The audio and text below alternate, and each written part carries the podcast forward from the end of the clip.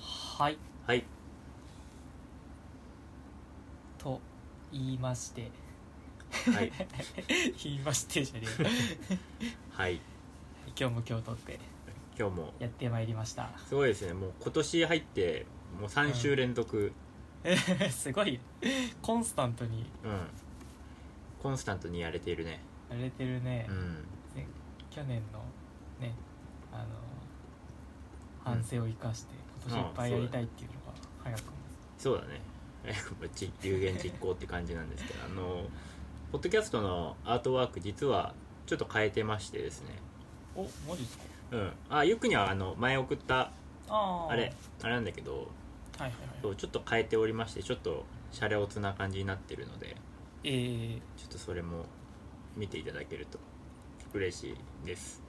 はいぜはいひ合わせて確認をお願いいたします、はいはいということで、はいちょっとね、うん世間は相変わらずのああそうだねやれやれコロナだなんだということでそうだね相変わらず大変でいござやます私もあれですよあのリリモートワークついに先週から始まりましてもうマずジっとかずっと家で仕事してるそうなってまいりますか、うんまあそうなんかあれだね家だからって楽できない 普通だ逆にそうだよね、んそう普通に忙しいうんうん感じやからねいやー早くねもう来年ぐらいにはもうコロナなんてあったねぐらいの感じでねね良くなればいいかなとそうだねそうなんねか自宅だとプライベートとの線引きが難しくなって、うん帰ってストレス溜まるなんていう話もあるからそうなんだよねまあ音楽聴きながら仕事できるのはすごくいいああそのぐらいかなでもうあとはめっちゃ忙しいん、うん とにかくとにまかあ、く普段通りのね、うんあの形でできないっていうのもあるしそうそうそう何かとね試行錯誤しないといけないのは大変だよね、うんそうなんですよねはい、はいそんな感じですはいということで、うん本日も1月16日、うんバリアリーフポッドキャスト始めていきたいとは思いいます、はいよろしくお願いしおます願いいたします、まあ、今回ねちょっとまたいろいろとなんとなく始まる前にテーマを用意した上で、うんえー今回やってまいりましたが、はいちょっと今回は私からうん一つちょっと小話をはいさせていただいてからというところであおあは願いはいいしたいと思いますがはい、えっと前回ですね、えー音楽の定額配信サービス、まあ、特に Spotify についてうんはいあのこれがすごいよねなんつう話をうんしてまいりました、はいで今回はまあそれに少し関連づけて動画配信サービスの、うんまあ、あの一個として今回は特に Netflix をちょっと取り上げて、おおーまあ、今更的うん Netflix 何がすごいのやうんつう話についてちょっとうんお話ししてみようかなと、はい、うんうん思います、 はいすごいなんか楽しみ Netflix よく見てるからそうだねうん Netflix、ほら使ってるかは別としてうん知らない人はもうもはや国内にいないのではないかというぐらいそうだねあらゆる方面での認知がされてるうコンんテンツかなと思いますが、そうだねサービスですねはいうんまずじゃあ簡単にねあのまあ名前でほらどんなことやってるとかはなんとなく分かってたんだけどすごいなんかうん簡単、まあ、歴史をたどっていああくっていうのをちょっとやったのでこれをきっかけにねうんうんちょっと簡単にお話してみようと思うんですが、うんネットフリックスってあの今はあの、まあ、ストリーミングの定額配信のサービスをしているじゃないですか、うん昔レレンタルビデオ屋さんだったんだよねうねで、う今その全世界の、うん これめっちゃ面白いんだけど全世界のイうんンターネットの通信量うんの大体下りのね下りの大体15%っていうのをうんネットフリックスが占めてて、 やばっえ今あの YouTube を超える世界一の動画サービスになりつつあるっていう面白いー、えあれが出てるんですよー、ね。すごいねそれうん、っていうぐらい、うんまあ、その YouTube とかじゃない、まあ、動画コンテンツでうんあの、まあ、作品を楽しんでいる人がめちゃめちゃいるっていうことで、うんうんえー、去年は、うんあの一時で時価総額を貨20兆円を超えたりとかして円でうんういんうと、これはまあコロナ禍で、まあね、あの家にこもる人たちが増えた需要こもり需要っていうのもあきっかけであったんだけど、まうんうんあ、それにまたなんていうのかな対峙するような格好で、うんまあ、外でのサービスを提供してディズニーとかうんうんうんの時価総額をそのタイミングで超えてくるっていうようなうんことがあったりとか、うんうんまあ、そのサブスクの業界の中だとうんうんかなり飛び抜けて収入が月1500億あるとかうんうんで、まあ、今国内外通して世界中でで大体190カ国ぐらいうんうんで、まあ、配信展開してて大体もう1億9000万人もう2億人いくんじゃないかぐらいのユーザーさんがいらっしゃるっていうような感じで、おおはい、アメリカだと5人に1人は Netflix 見てますせみたいな感じらしいですね。ーうーんすごいねっていう、うん、もう誰がどう見ても圧倒的そうだね配信サービスの Netflix で、まあ、国内でもね4年連続満足度ナンバーワンになってたりとか、へーまあ、あの単純にユーザーの数と満足度もうこう比例するような前回のあの Spotify とかんうん Apple Music みたいにそのユーザー数イコール満足度でないみたいなところよりは、うんまあ、どっちに関してもきちんと、えー比例して推移しているようなへーそんなすごいネットフリックスでございますがはいはいはいこれですねさっきあの石尾内くんからも話ありましたが当時はね出たての頃はうんオンラインの,、うんまああのね、レンタルサービスとかを主に取り扱っていた会社だったわけですね、うんうん当時はあのレンタル事業をオンラインで受け持って、うんまあ、注文を受けたものをあの郵送で送ってなんていうようなあ最初からそういうネットのやつだったんだねまあ最初ねあの普通のあのレンタルビデオ屋だったんだけど DVD がうんまあ、普及してきたタイミングで、まあ、オンラインのレンタルサービスに、まあ、シフトしていった、まあ、割とそれはもういち早くシフトしていったっていうことで、へー当時なんだろうあの DVD のプレイヤーがうん発売したもの、まあ、売ってる機械にうんその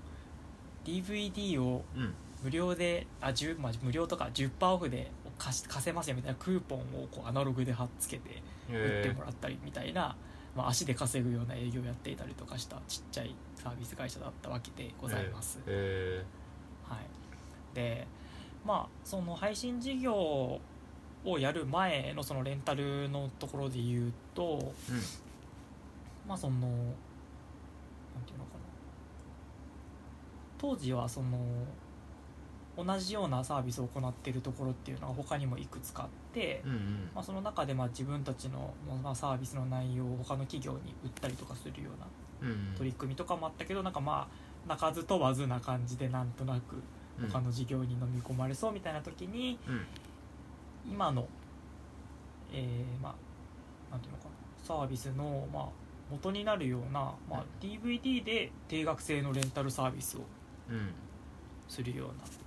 な、まあ、当時あのマーキープログラムっていう名前だったらしいんですけど月額15ドルで DVD を本数制限なしにこうレンタルができて、あーまあ、しかも延滞料金とか送料手数料が、まあ、全て無料っていうね完全に赤字サービスえー始めたのが、まあ、画期的な当時のまあ先駆けのアイデアだったっていうところ、えーじゃあサブスクリプションみたいなのはネットフリックスがいち早くやってたんだねそうなんですねうーんこれは他のなんていうのそういうレンタルとかをやるようなサービスを扱ってるとこだと、まあ、当然今の TSUTAYA とかさうんうんゲオとかみたいなうん借りたらか期日までに返す返さなければ延滞料がかかるとか、まあ、うんそういうやつだったんだけど、うんまあ、その15ドルで本数制限なしに、うんまあ、貸し出しをするっていうような画期的なサービスを始めてですねえーで結局まあそのサブスク的なレンタルサービスっていうのは他の授業も参入してきたことがあって、うん2011年ぐらいにですね、うんまあ、そのレンタル事業は他の会社にまああの明け渡すような格好になるんですけれども、うんうんまあ、その時まではそういった形をこう、まあ、取ることで DVD のレンタル業界の、まあ、トップをうんキープしていたっていうところで、うーんそういうレンタルサービスを、まあ、2000 7年ぐらいまではずっとやってたわけなんですねうんうんでそのレンタルサービスを行うにあたって、うんうんまあ、その今の配信サービスのだいぶコアな部分でもあるレコメンの機能とかをいち早く導入したりとか、うーんあのーまあ、そのレコメンの機能についても Amazon とかでよくあるうんようなレコメンの機能を使って、うんあのーユーザーに周知したりとかあのほら Amazon だとさ買うとさ、うんこれを買った人はこんなものを買ってますみたいなああるじゃないですかあうんうんああいう、まあ、そのいわゆるその、まあ、協調フィルタリングみたいな手法とかあるらしいんですけどそれを使って、まあ、あのレコメンのエンジンをどんどん作って、うんまあ、購買意欲をそそる、まああのうん施策を行っていたりえしてーたってそいうれのがそあるの時代からやってたのは結そう構早いだねからレコメンに関して今も今現在もね、うんこのネットフリックスっていうのはめちゃめちゃに力を入れておりまして、うんそれは特にねあの前回話した内容にすごいあの関連するというか紐づいた話になるかなっていうのもあったので、うんネうんットフリックスをチョイスしたところもあるんですが、はいそのレコメン機能だったりとか、うんまあ、結局そのストリーミングサービスの普及によって、うんまあ、どういうに、あまあ、なんていうのか需要があるのかっていうのを、まあ、事前に調査しながら、まあ、ただそのレンタルとまたねそのストリーミングだと指標がだいぶ変わってくるしう、んどういうニーズがっていうのがもっとストリーミングサービスになったことで細かく分かるようになったりとかうんうんっていうメリットもあったので、まあ、当時のレコメン機能は、まあ、今はほぼ採用することはなく今は新しいシステムでうんレコメン機能をまあ活用しているうおん客さんにおすすめをどんどん出しているわけなんですけれどうんうんうんうんなるほどねも、はい、この、ね、レコメン機能についてうん結構調べてみたんですが結構面白かったことがあったのでちょっとそれをお話ししようかなと思うんですえけどそのネットフリックスの今現行のレコメン機能そうですほう今ほうのほうレコメンの件につそれはいてそれは気になるねはいまあじゃあなんだろう例えばなんだけどうん従来まあ基本的なレコメンっていうところでうん考えると例えば「タイタニック」の作品うんうんを元にレコメンを出すとした時にうん必ず要はその似たジャンルのことで、まあ、あの似た作品をピックアップして載せていくっていうのがあると思うんだけどうんうん例えばどうでしょう「タイタニック」に例えばタグ付けするとしたらうん大内さんはどんなタグをつけます かねえー「タイタニック」これ見たことないんだよね「タイタニック」でもさ、まあ、今今言うと結構古典みたいなさ、まあ、映画100年の歴史でまた古典というのもあれなんだけど割となんか昔からの名作って感じだからうん、うんなんか「グリーンマイル」とかはいはい「フォレスト・ガンプ」とかうなんかそこら辺の昔からのなんかそういう名作と言われるやつんにこうタグ付けするかなっていううんうん印象、そうっすね、うんまあ、なんかそのクラシカルな要素っていう意味でそうタグをつけてみたりとか、うんまあ、結構あの結構悲劇な話があったりとか結構感動するような話っていうところもあるので、まあ、あとはその出てくるキャラクター同士のこうラブな部分とかもあったりするので、うんまあ、そういうなんだろう、まあ、ラブロマンスみたいなタグがつけれたりとかうんうんいろいろまあ何個かあると思うんだけどうん大体なんていうのかなあまたの動画配信サービスのそのタそういうタグ付けってそこまでうん深掘りしないうんわけなんですけど Netflix って一つの作品に対してうんうんとんでもない数のタグがついてるんですよえー、なるほどねそのはタイトルとあらすじからもじれるタグだけではなくて、きちんとストーリーの中からうんあのー読み取れるような内容例えば、まあ、慈愛とかね、うんちょっとこうなんていうのかな人がどんどん船から うん落ちてってね結構残忍なし、うんあの描写があったりとかするようなこととか、うんまあ、そういうところとかを細かくタグ付けをしていってうんよりユーザーがあの同じようにハマりそうな作品をピックアップできるようなうんうんうんうんうんレコメンをなんとこれ人力で作ってるらしいですね。ええやばいねはい、であのネットフリックスって他の動画配信サービスみたいにあの提供している作品の数って公表してないんですよ、ああうんうんね、なんかあのアマプラとかもそうかなもうそうだけど確かあー提供しているすあの作品数の公表し特にしてないんだけどうんおおむね100万ぐらいじゃないかっていう話らしいんですけど、うんうんうんで、まあ、それを作品をそういった細かいレコメンができてるのは、まあ、うんその作品数だからっていうところもあるみたいであーまあ、それがそれ以上なるほどね超えてくるとちょっともう少しテクノロジーに頼らなきゃいけないのかなっていうのはあるらしくてでも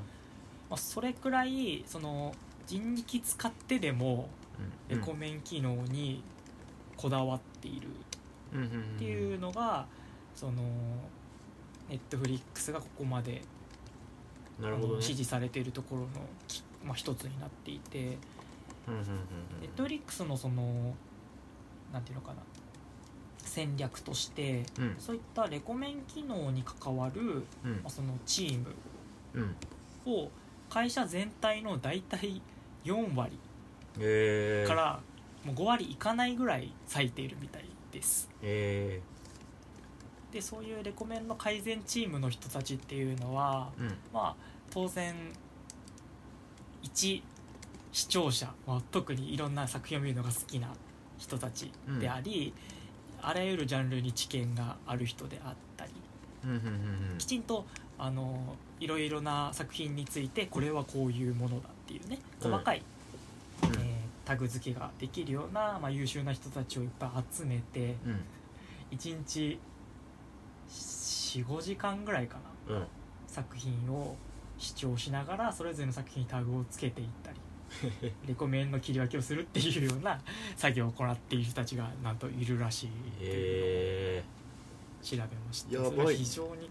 こんだけヒットしている会社でもこれだけアナログな内容でやるんだなっていうあーえ音楽とかだと難しいもんねその膨大すぎてしそうかだもねそのあれネットあのーさ音楽サブスクとかだとさ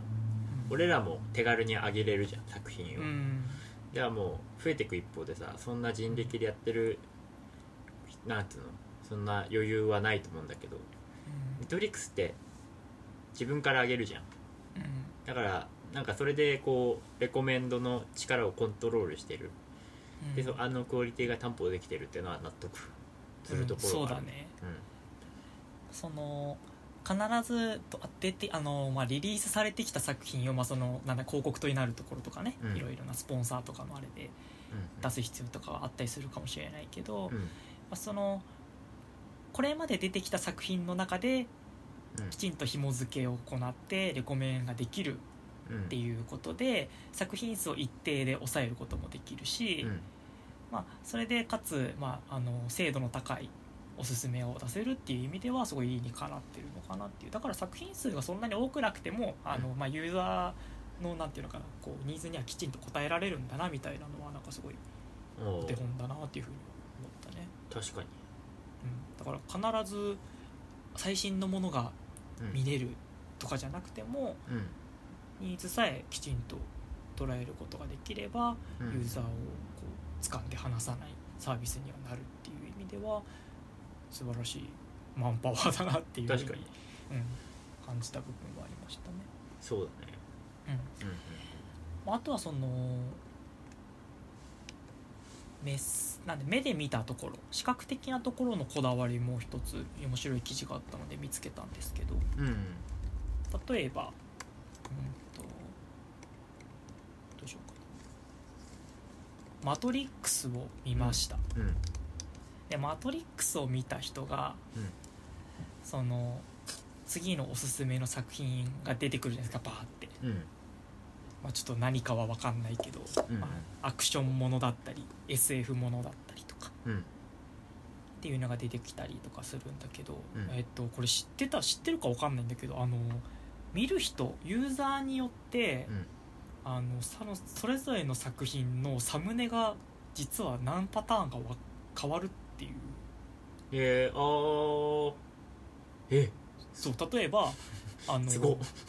そうあの例えばその今の「マトリックス」の話だとうんキアヌ・リーブスがドセンターに立ってうんうん後ろに「マトリックス」って書かれてるうんみたいなサムネとうん「マトリックス」のあの下から上から下にさこう文字がチチチチチチってうん落ちてくるような描写があるじゃないですうか、んあれに「マトリックス」で文字だけで出てきたりとかえあとはあのキアヌが演じるネオとー、うん主役とそのヒロインじゃないけどもうんう一人あー女性の役がこうなんていうのかな顔面がこう近くに寄ったりしてるうん顔お互いが見つめ合ってるよううんなサムネだったりとか、うん一つの作品に何パターンかサムネを用意することでそへのえ人がどんなジャンルを見てきたかっていうことでそのサムネを切り替えるっていう機能があするごっらしいんですよ。これすごいよねすごすぎないそれそうだから例えば「うんマトリックス」にたどり着いた人が、うんアクションから入ってる人うんであればなんかすごいこう躍動感があるサムネをチョイスするしえー、キアヌ・リーブスが出てた作品を見てた人が「マトリックス」にたどり着いた場合は当然キアヌ・リーブスをドンって出してくるしえ逆になんかなんか知んないけどラブロマンス系の話から「マトリック」にたどり着いた人は、うんそういう男女が見つめ合ってるようなサムネをチョイスしたりとかー、すっごてすいうぎふるうにそのどこからどういうジャンルからそこにたどり着いたかによってうんサムネが変わるっていう。うん、え素晴らー、しい機能をつけているらしいんですよすごっこれすごい画期的だよねそういうのすごいねえこれ人力なのこれはねえっとねなんて言ったっけなあの一応プログラムがありましてそういうああアルゴリズムを介してあの一応チョイスはえー、AVA とかかなえっとね個人ごとのその画像の最適化にねうんえっとねコンテクシュアルバンディッツっていう手法が使われてるらしいですええすごっはい、でこれはまあその過去の作品の閲覧内容とか、まあ、あと国とか地域でも分けてるみたいですね、すごいねそうでなんかそのそれをやったことでなんかすごい面白い統計が取れててう、ん例えば子供向けのうん作品うんであった場合について、うん例えばアンパンマンだったらアンパンマンがサムネに載ってた方がアンパンマンだって食いつくって思うじゃんうん実はこれ地域ごとで違くて 例えば、うんある一定の国で例えばアンパンマンを見た場合にうんサムネにバイキンマンが載ってる方がうん食いつく人が多いとか主役じゃないものが表紙にサムネに表示されてる方がうん視聴が増えるとかっていう面白いデータが取れたりとかすることがあってえそうーいうのもきちんと、まあ、そのアルゴリズム化してうんあのおすすめ最適のサムネイルでうんこうレコメンしているっていうようなあーええ機能がついてるっていうのがねこれもうんすごいなと思ってすごいねこれなかなか音楽だと例えばうんアーティストとうんアーシャと、まあうんアルバムとかその表紙になるジャケットうんとかっていう風な部分でしかなかなかできないけれどもうんうんそのえー映像、まあ、目で見るものならではのそういうサムネの,、まあ、あの細分化っていうか、まあ、複数用意するっていうことでうんうん視覚的にあ面白そうって興味を持たせるっていうような工夫をこなしているっていう部分がうんすあごいるみたいなんですよこれすごいよねすごいねやっぱ普段さ自分のデバイスでしか見ないからさ他の人もこのサムネで見てるって思ってたから、あー確かにねそうそうだからあなるほどねうんっていうなんか確か発に見はありまし確かにねなんか毎回ネットフリックスのサムネ違うなんかとこ変わってんなとかさたなんか これ変じゃねみたいなのたまにあったりしてたんだけどそうそうそうそうあこれはあれなんだねそういうアルゴリズムがそうそうそう俺お俺に適したやつを出してんだねそういうことだからなんかさ何回か見たやつでさこいつ主役じゃねえのになんでサムネに載ってんだろうみたいなとかああたまにあるあるよねうんうそんの理由っていうのは実はそういうところにあっえたんですよっていうこれもねネットフリックスの作戦の一つだったわけなんですすごすぎるねうんだからそのうんレコメン機能がそういうまあ視覚的な部分だったりとか、うんまあそのまあ人力でマンパワーで細分化してよりうんこう密なあのレコメン機能をつけることによってうんやっぱりその時代の流行っていうところにもしっかりリアクションがいち早く取れているっていうのが、まあ、ネットフリックスの魅力でもあってうーん例えばネットフリックスがうん去年韓国ドラマうんの、まあ、再ブームの、まあ、火付け役になったんではないかとも言われているようなところもあって、えー韓国のあの20と かえーまあ、アーティストで言うとね え例えばその韓国ドラマって一時流行ったじゃないですかうん富裕層な的ーな、うんま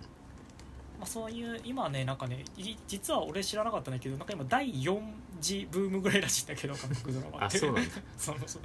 俺的には2時ぐらいかなと思ってたんだけどなんか視聴率が前年の6倍ぐらいに膨れ上がってる一大ブームらしいんですよ実はえーうんでまああのネットフリックスが発表した去年日本で最も話題になった作品っていうのが、まあ、10個あったんだけどうん10個のうち半分が韓国ドラマだったりとかえするぐらい、まあ、そのブームにきちんと乗っかれてるっていうところがあるんですよね、ーうんこれってなんか簡単にいなんかその流行に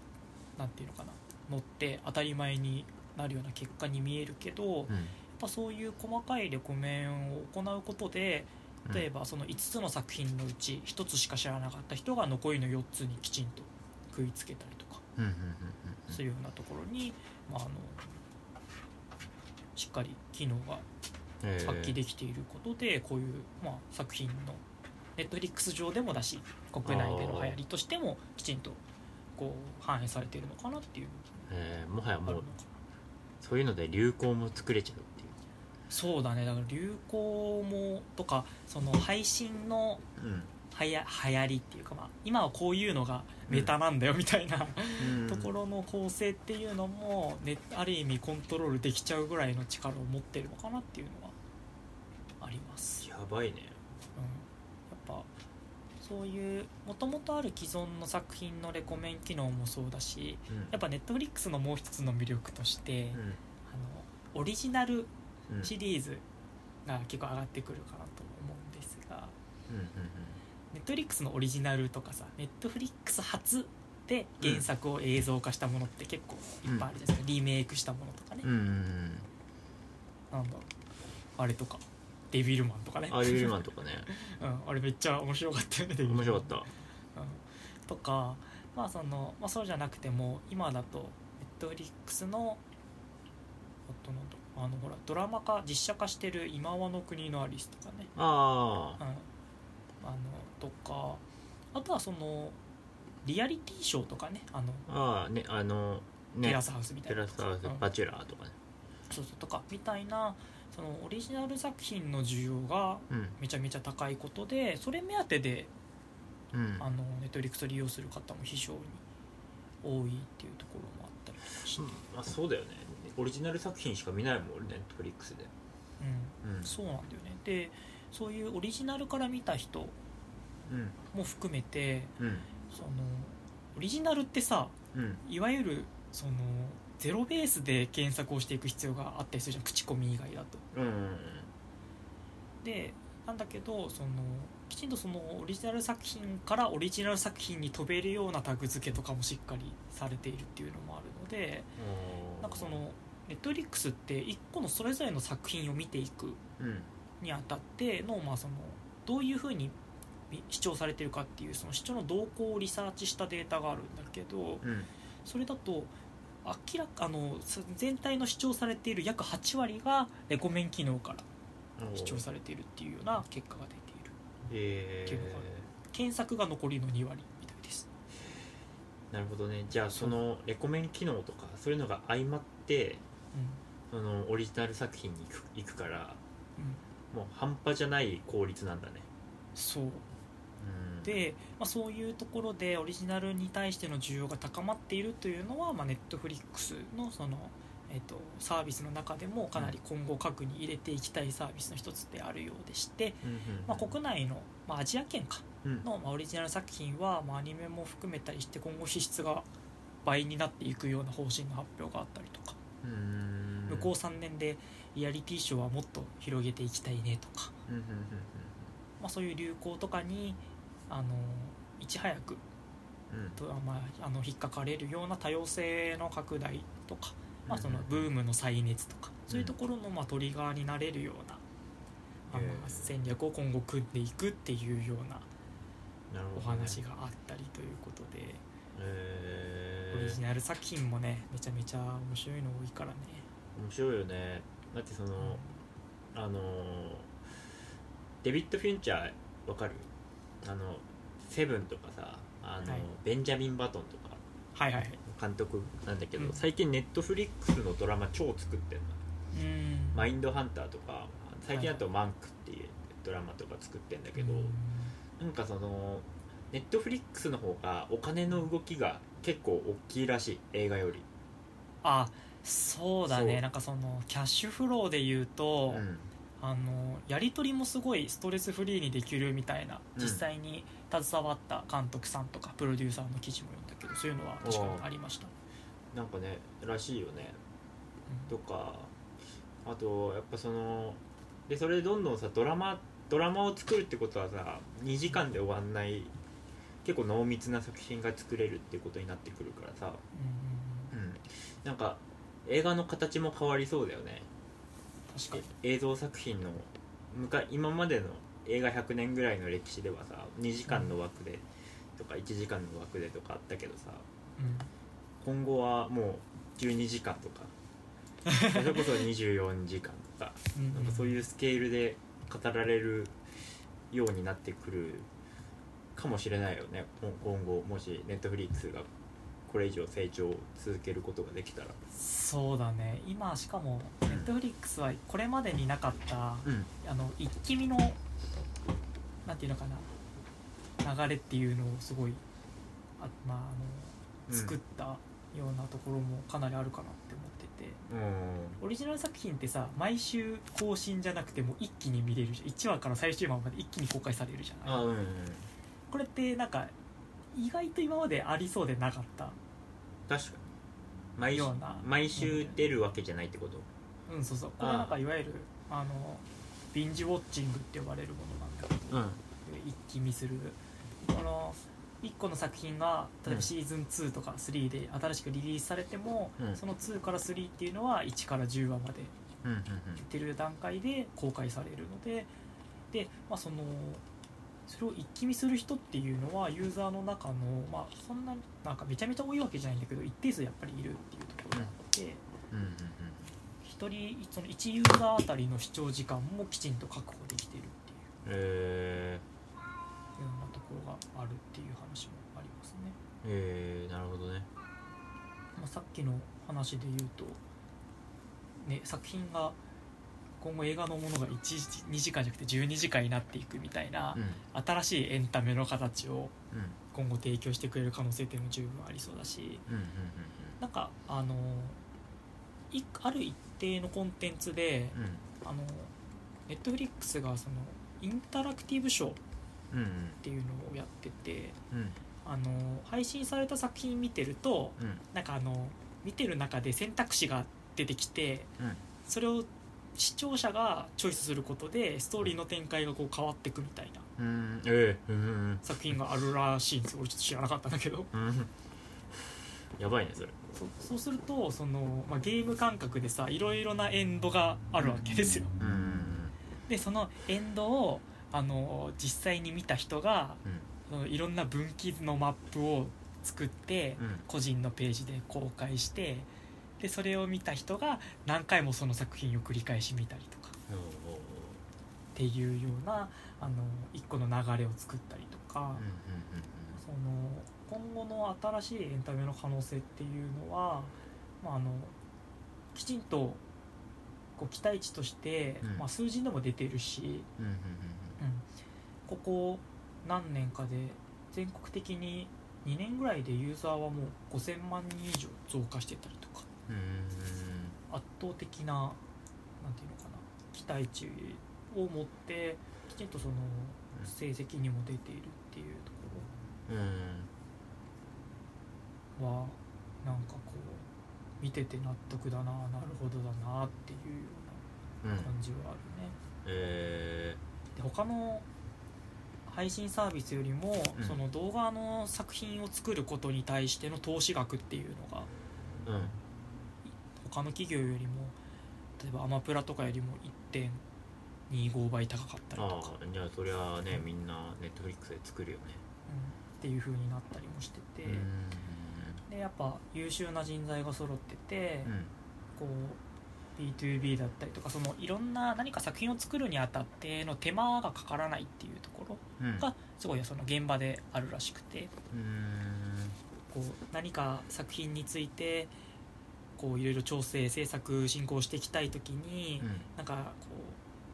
一発でその現場のところとマッチしてうん一発で相談して決めれるっていうような環境がうん整ってたりとかするっていうような、まあ、現場の,、まあ、あの密密度っていうかうんうん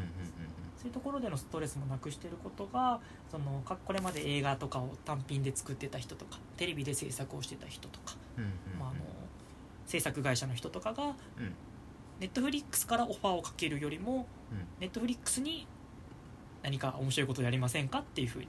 まああ、そのやり取りがのそのスタートが180度かい、まあ、変わってるよう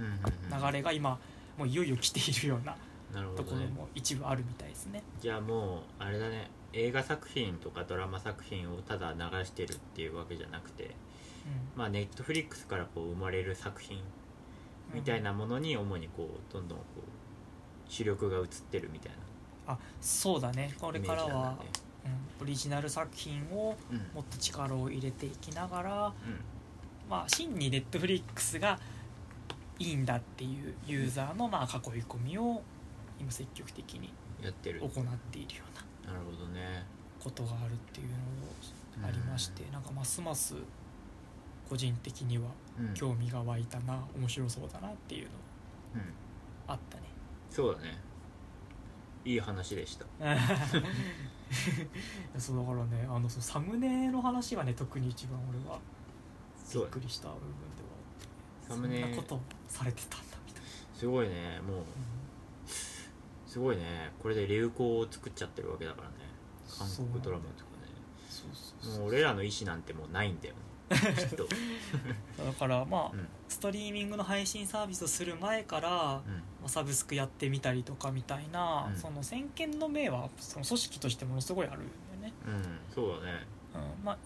一時、まあ、あの大幅に人員カットしたりとかしたような背景もあったみたいなんだけどうんその中でもハイクオリティな人材だけをうん揃えることが既存の従業員への一番のインセンティブになるんだみたいなえー思想を持ったりとかしてるところもあって本当に